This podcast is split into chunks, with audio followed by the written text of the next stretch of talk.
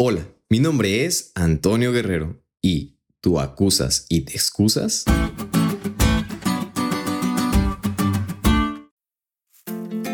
Como seres humanos solemos acusar y excusar demasiado.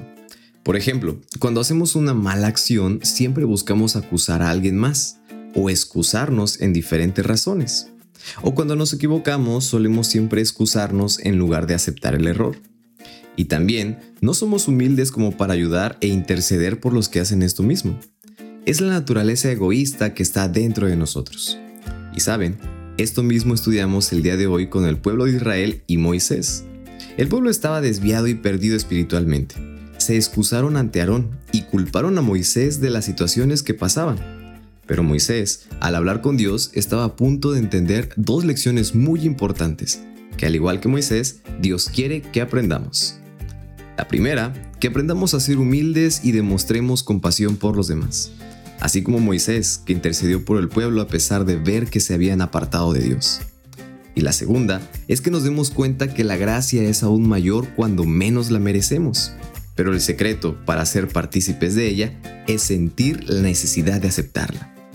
A veces, cuando pasamos por pruebas y crisis, cuando nos sentimos que nos encontramos en lo más profundo de nuestras malas circunstancias, es solo cuando nos damos cuenta que necesitamos la gracia. Y es por medio de esto que comenzamos a creer y a reconocer que sin Dios no somos nada.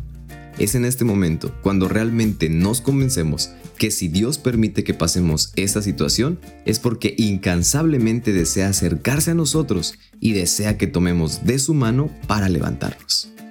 Y si quizá no pasas tú por problemas, pero ves o conoces a alguien que sí los tiene, esto mismo también te debe de mover para poder expresar la compasión que tienes por los necesitados y ser un instrumento en manos de Dios para darles ánimo y esperanza. Dios se complace en extender su gracia a todos los que tenemos hambre y sed de ella, no porque la merezcamos, sino porque somos indignos. Así que amigos, haz que la mansedumbre y abnegación en medio del crisol busque la gracia a tu favor y a favor de los demás.